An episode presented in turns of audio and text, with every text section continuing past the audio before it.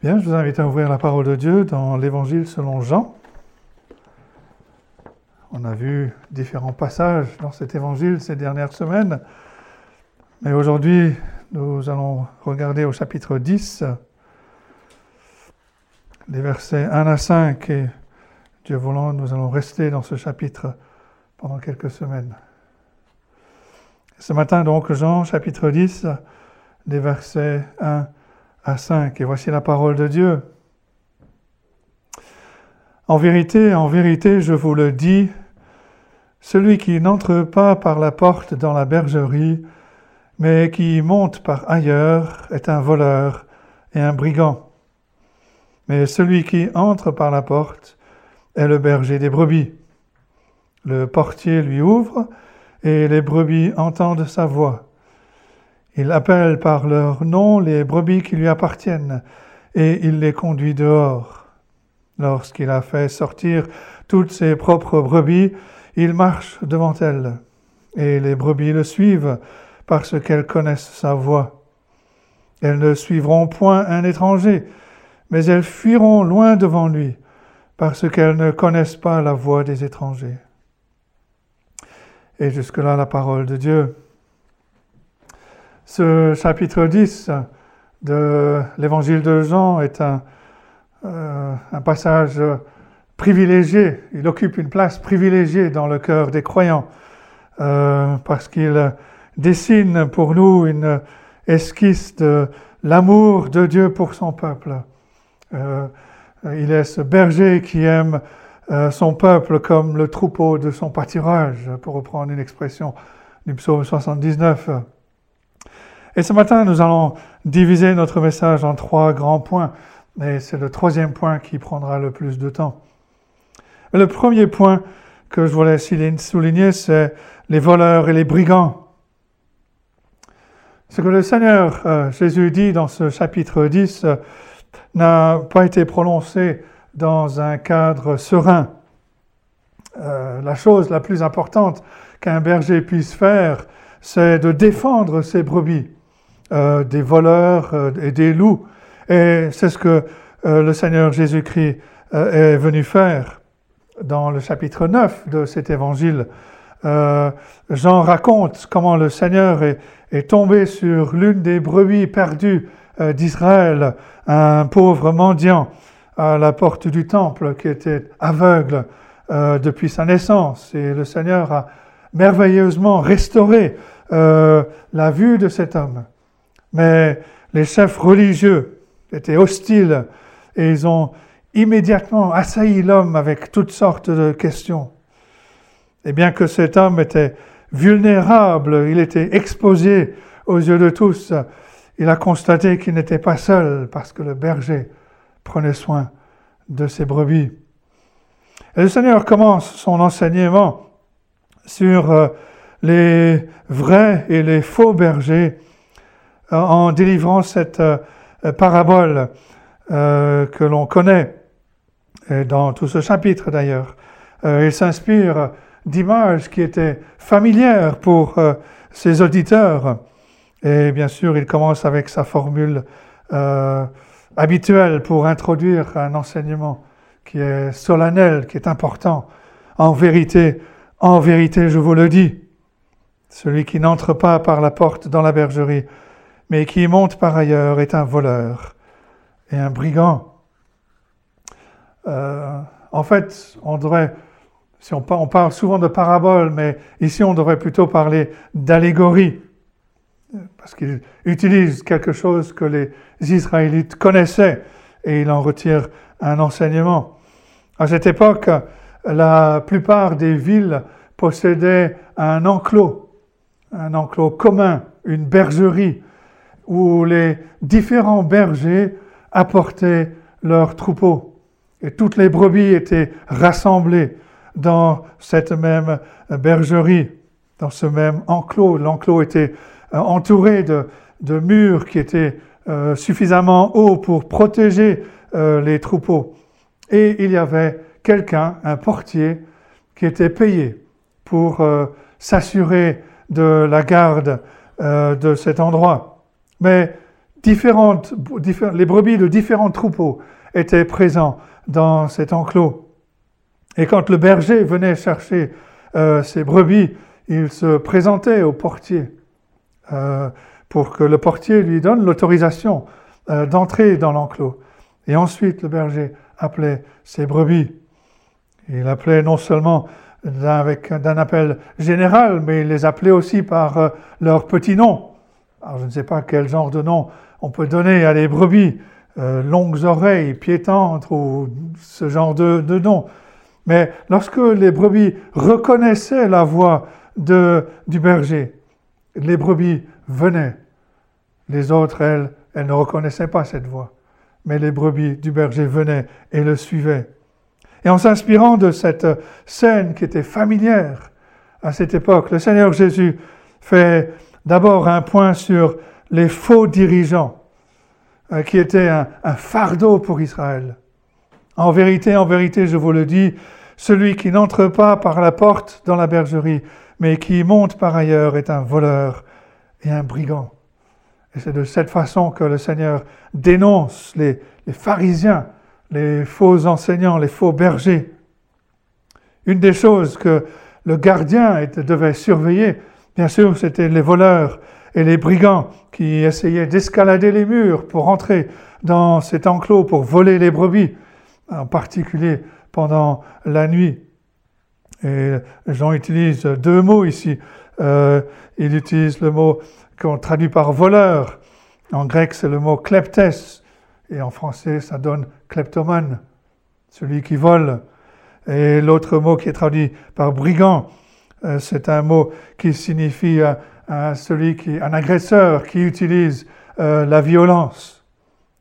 Et Jean utilise, et il utilise donc, le Seigneur Jésus utilise ces deux mots pour euh, décrire les, les, motivations de ces faux chefs religieux euh, d'Israël. Leur ministère n'était pas consacré au bien du peuple, mais à leur propre profit. Et pour cela, ils étaient prêts à utiliser une certaine violence spirituelle. Euh, rien que dans le chapitre précédent, chapitre 9, l'excommunication de cet homme que le Seigneur euh, pour lequel le Seigneur a restauré la vue.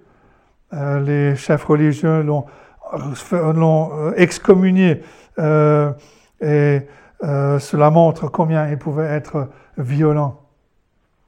Mais le Seigneur Jésus dénonce aussi leur méthode, comme les voleurs qui tentent de se faufiler par-dessus le mur. Ces faux dirigeants euh, euh, ont essayé d'instaurer une autorité illégitime sur le peuple.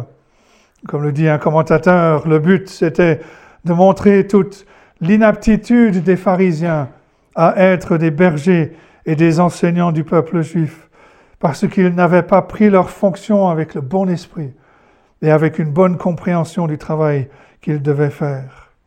Et tout au long des évangiles, euh, les réprimandes les plus sévères du Seigneur Jésus-Christ visaient ces chefs religieux, ces faux enseignants. Le Seigneur les considérait comme étant la plus grande menace pour le peuple d'Israël. Et en faisant cela, le Seigneur Jésus faisait ce que les prophètes dans l'Ancien Testament ont fait. Le prophète Ézéchiel, par exemple, a consacré un chapitre entier pour euh, décrire Israël comme le troupeau de Dieu qui a été abandonné par les faux bergers. Ézéchiel chapitre 34 versets 2 et 3 par exemple. Fils de l'homme, prophétise contre les bergers d'Israël, prophétise et dis-leur aux bergers. Ainsi parle le Seigneur l'Éternel, malheur aux bergers d'Israël qui se paissaient eux-mêmes. Les bergers ne devaient-ils pas paître le troupeau? Vous avez mangé la graisse, vous vous êtes vêtus avec la laine, vous avez tué ce qui est gras, vous n'avez point fait paître les brebis.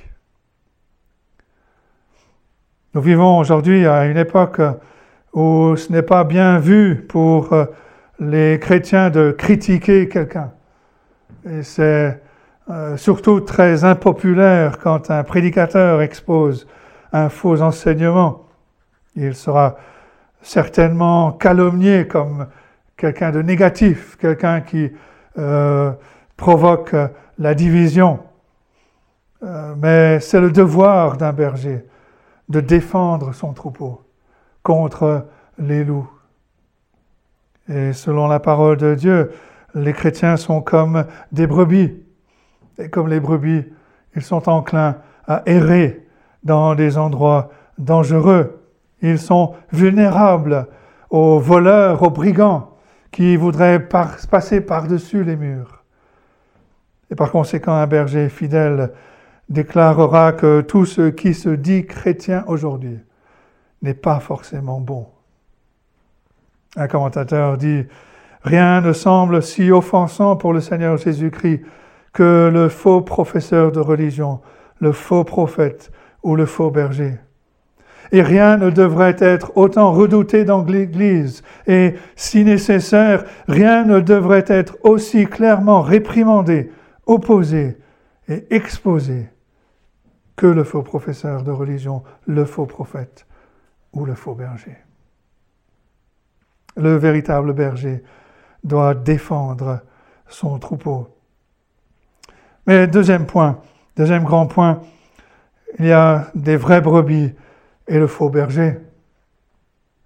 La parabole du berger nous instruit non seulement donc au sujet des vrais et des faux dirigeants, elle nous rappelle aussi trois caractéristiques essentielles des véritables brebis de Dieu. La première caractéristique de la véritable brebis, c'est qu'elle fuit devant les voleurs et les brigands.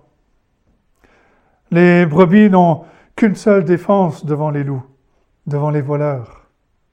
Elles s'enfuient. Elles peuvent toujours fuir.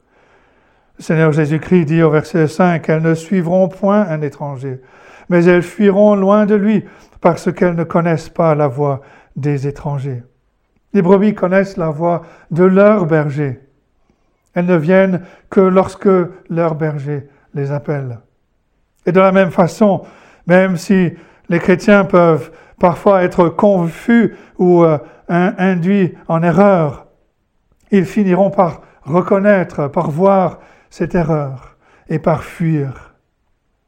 C'est probablement cela le sens de cette déclaration de l'apôtre Jean dans sa première lettre au chapitre 2 et au verset 20. Pour vous, vous avez reçu l'onction de la part de celui qui est saint, et vous avez tous de la connaissance.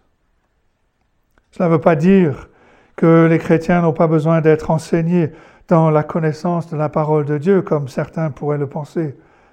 Au contraire, cela signifie que par le Saint-Esprit qui vit dans chaque vrai croyant. Le chrétien a une attirance pour la vérité, comme la boussole est attirée par le vrai nord. Et donc un des signes d'un faux chrétien, c'est qu'il ou elle préfère plutôt un enseignement spirituel douteux. Elle préfère ou il préfère la fausse doctrine. Le Seigneur Jésus dit que les faux bergers doivent être identifiés par leur mauvaise motivation et leur mauvaise méthode. Comme les voleurs, certains faux bergers sont motivés principalement par le gain personnel. Ils remplissent leur poche, avec de l'argent. Ils achètent des yachts. Ils gonflent leur ego à travers la renommée, le succès de leur ministère.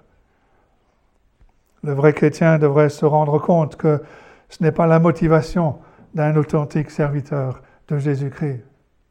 Et pourtant, aujourd'hui encore, des millions de gens affluent pour entendre euh, tous ces faux évangiles, l'évangile de la prospérité comme on l'appelle, ces faux enseignants qui promettent des choses matérielles, une santé radieuse à ceux qui soutiennent leur ministère.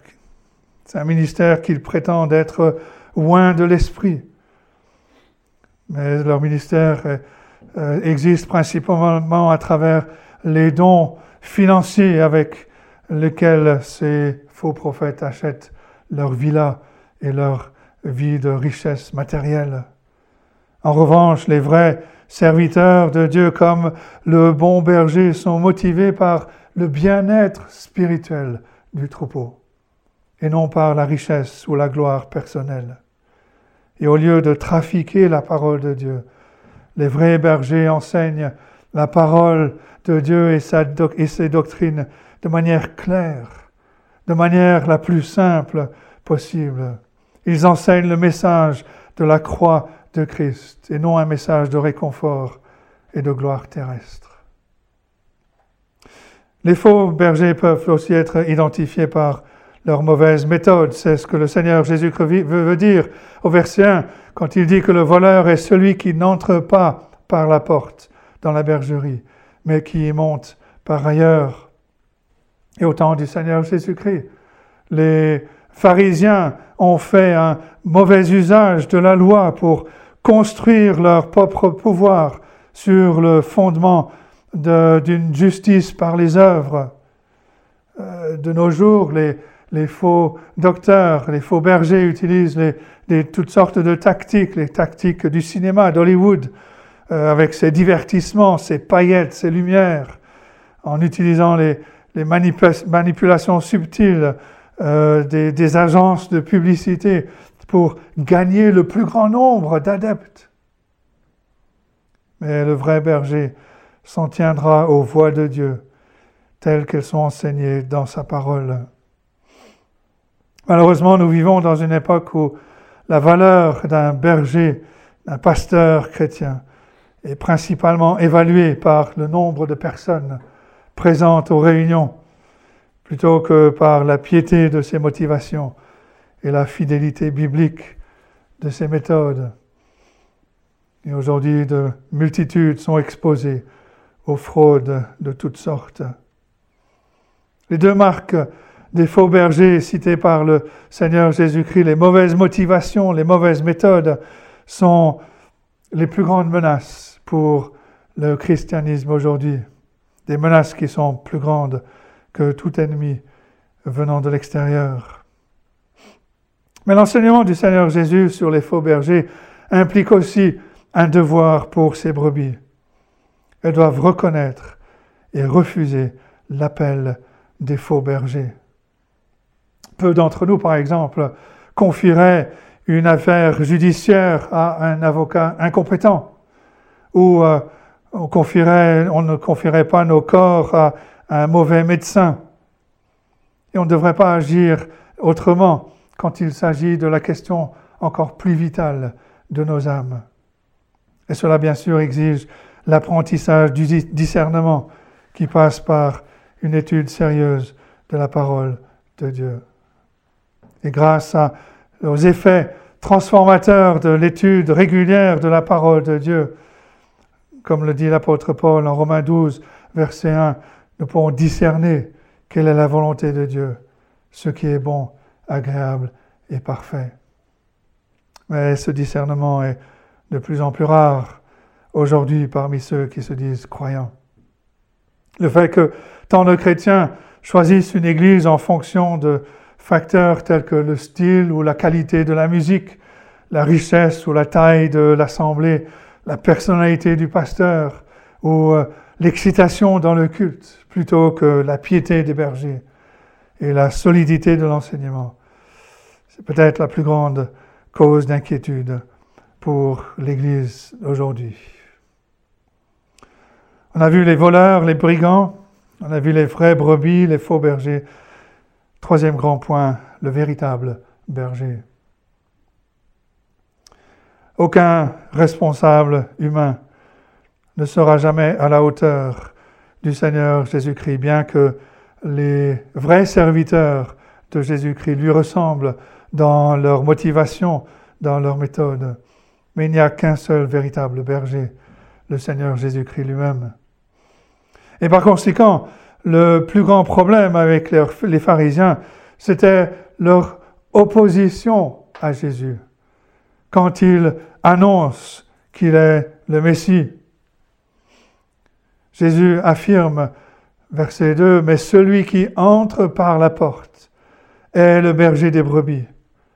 Le portier lui ouvre Et il souligne ici trois grandes affirmations qui le concernent. Trois grandes affirmations qui concernent le Seigneur Jésus-Christ. La première affirmation, c'est qu'il entre par la porte et le portier lui ouvre. Mais qu'est-ce que le Seigneur Jésus sous-entend quand il parle de porte et quand il parle de portier?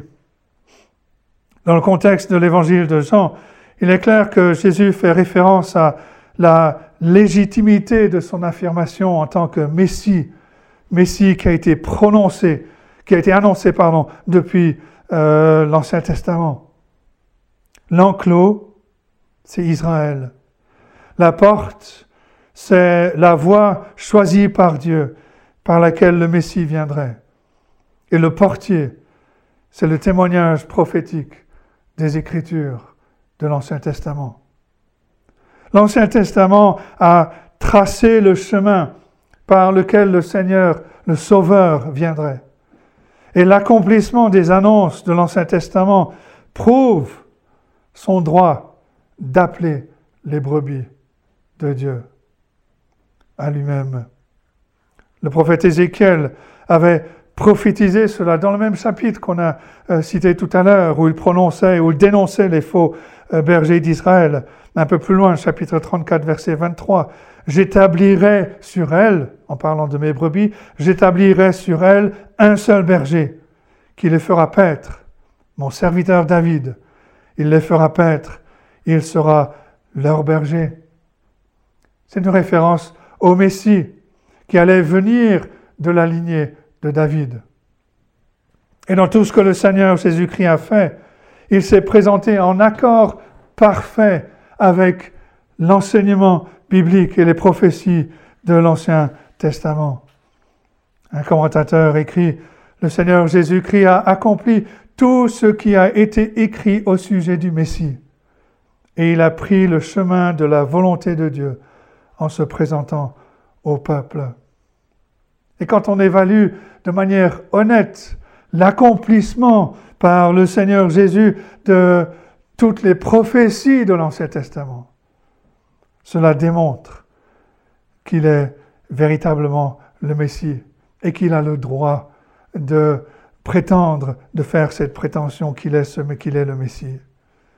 Et quand le Seigneur Jésus fait référence au portier, il fait peut-être référence euh, particulièrement au ministère de Jean-Baptiste, qui apporte la conclusion au témoignage de tous les prophètes qui l'ont précédé, qui ont annoncé la venue du Seigneur Jésus.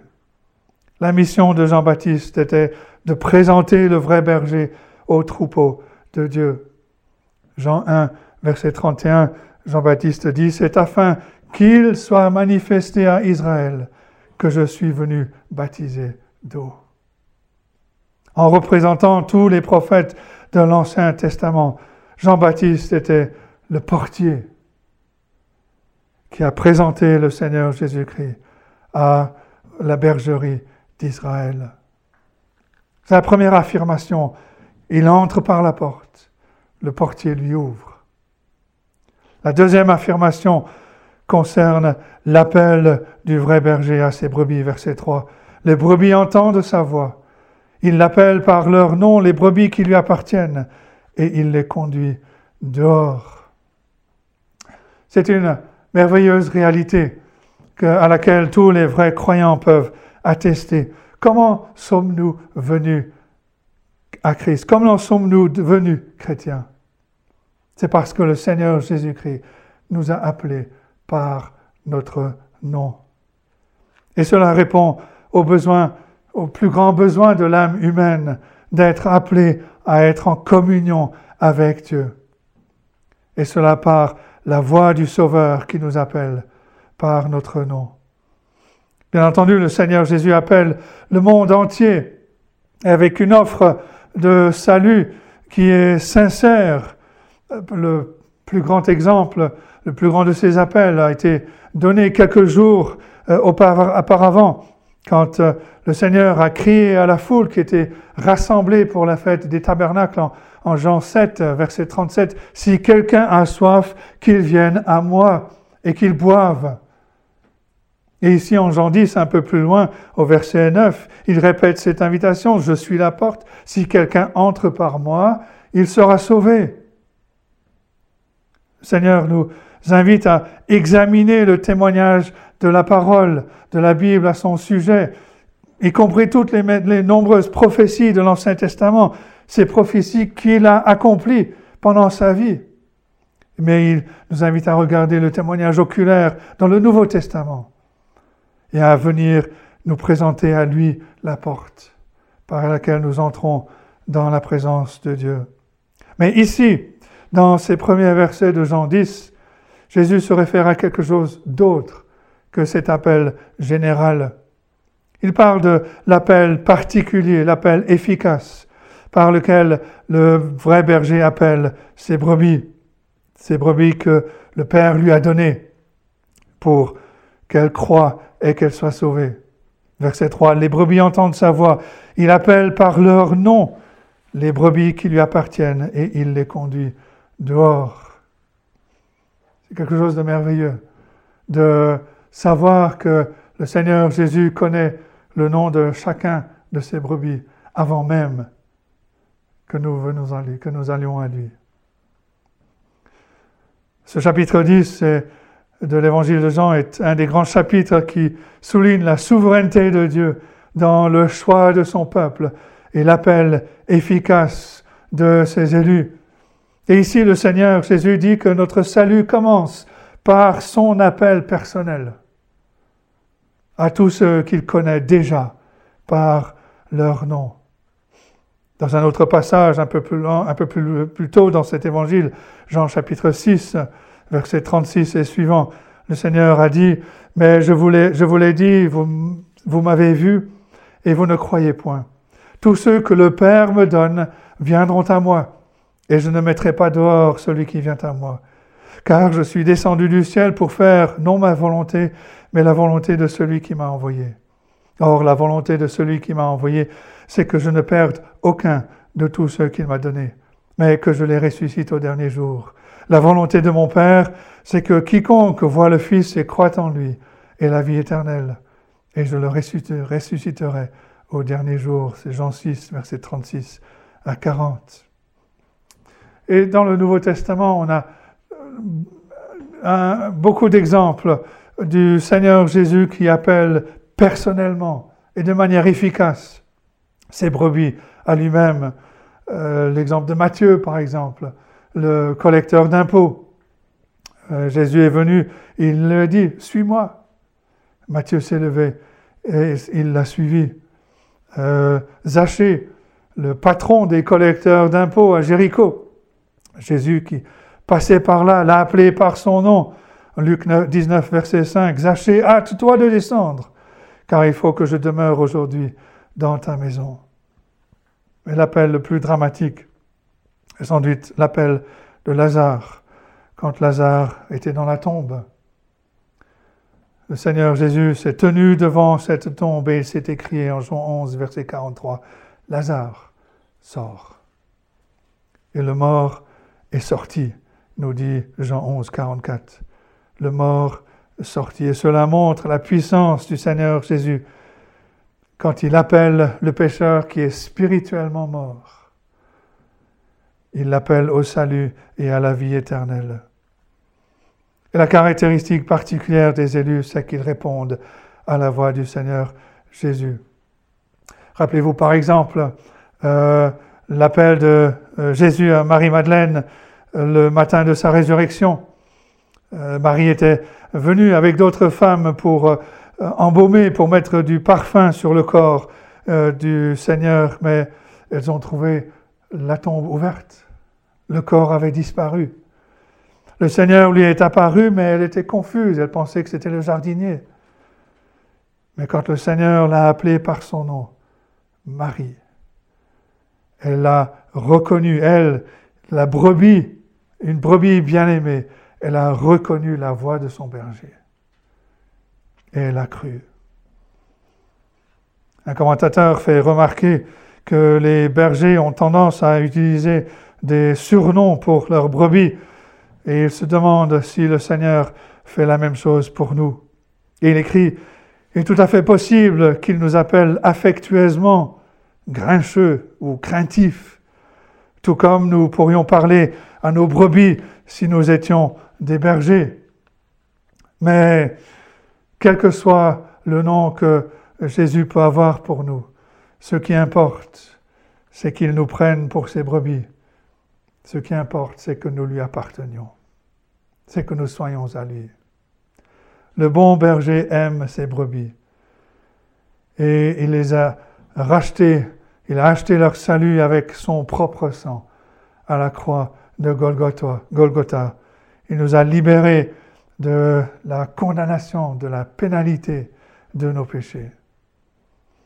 Et aujourd'hui, c'est par l'évangile que le Seigneur Jésus appelle son troupeau.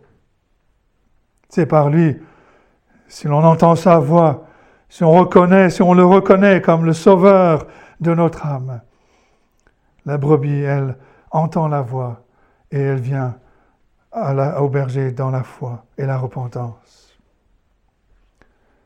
On a dit plutôt que les vraies brebis ne suivront pas les faux bergers. La deuxième caractéristique de la vraie brebis, c'est qu'ayant ayant refusé de suivre les faux bergers, elle reconnaît la voix du vrai berger et elle répond quand il appelle. Et cela est vrai dans, dans la conversion.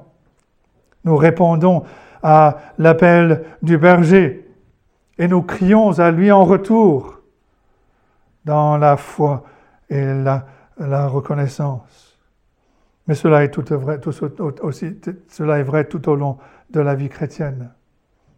Par une communion régulière avec le berger à travers sa parole, la sensibilité d'un croyant à la voix du berger grandit au fur et à mesure que son discernement augmente. La communion personnelle avec le berger, avec le Seigneur Jésus-Christ lui-même, dans sa parole, dans la prière, cela devient une source de rafraîchissement, de motivation pour euh, la, vie du berger, euh, de la, de la vraie brebis du Seigneur Jésus-Christ.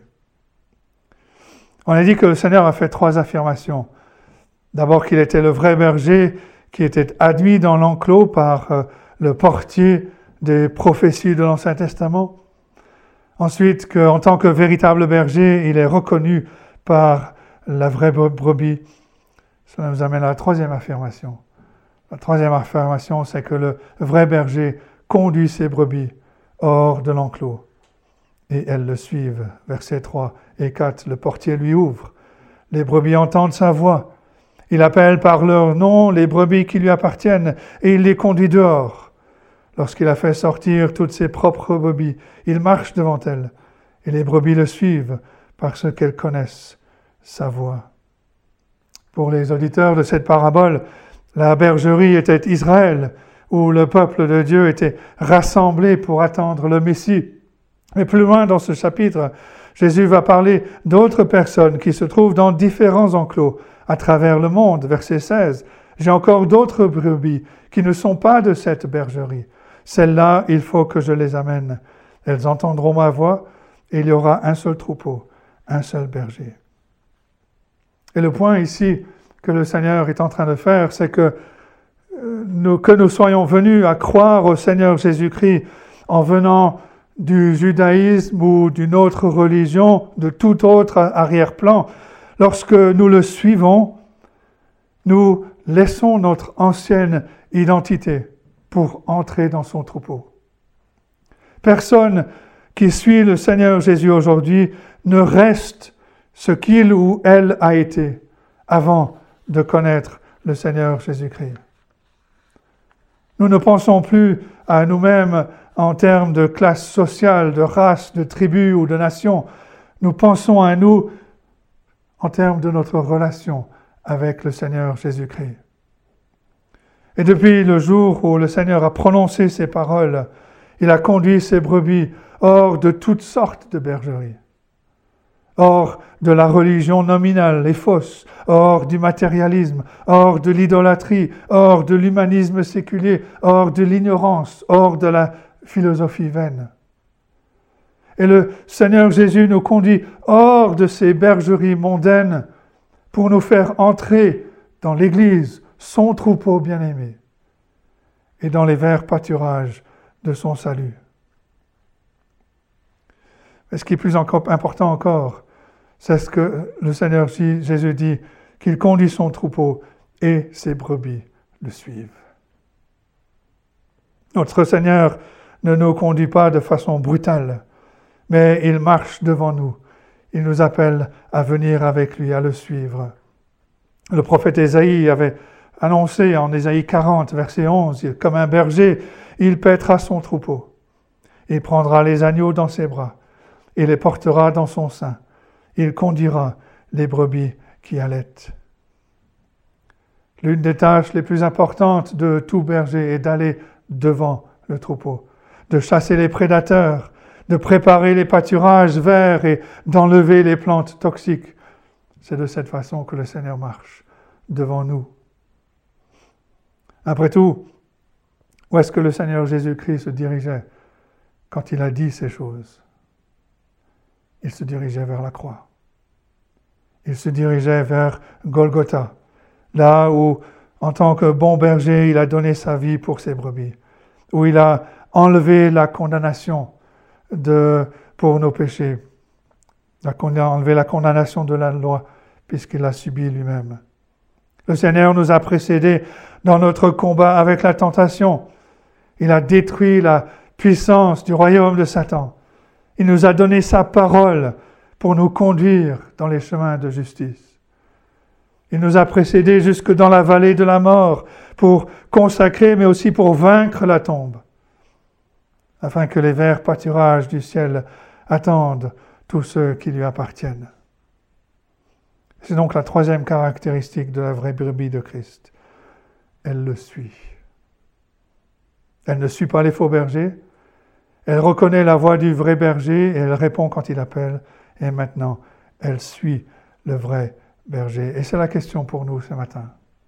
Est-ce que nous suivons le Seigneur Jésus? Ou est-ce que nous, nous nous contentons d'une apparence Est-ce que nous nous consacrons à l'étude de la parole, une étude sérieuse?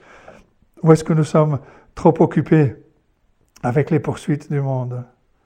Est-ce que notre style de vie est modelé sur la vie que le Seigneur Jésus a vécue avant nous? Est-ce que notre attitude à l'égard du temps, de l'argent, des personnes et des priorités de la vie ressemble de plus en plus à l'attitude que le Seigneur Jésus-Christ nous a montrée Si nous sommes une véritable brebis, mais que nous avons du mal à suivre le Seigneur, alors il faut sentir un jour sa houlette, son bâton, nous rattraper pour nous ramener dans le droit chemin, comme le berger le fait avec la brebis. La façon dont nous savons que nous appartenons au Seigneur, c'est de le suivre comme des brebis qui obéissent à la voix du berger. Le Seigneur appelle chacune de ces brebis à le suivre. Les brebis qui sont sages sont celles qui ont toujours les yeux fixés sur lui. Elles connaissent l'amour de leur berger. Elles savent qu'il n'a pas hésité à donner sa propre vie pour qu'elle lui appartienne. Et leur désir est d'être le plus proche possible de lui, d'entendre le plus souvent possible le son joyeux de sa voix, de cette voix qui les a appelés à lui-même, et de le suivre sur le chemin, partout où il les emmène, jusque dans l'éternité. Voilà le bon berger. Et la question pour nous, est-ce que nous suivons ce bon berger? Que Dieu donc nous aide à méditer sur ces choses et qu'il bénisse sa parole à nos cœurs. Amen.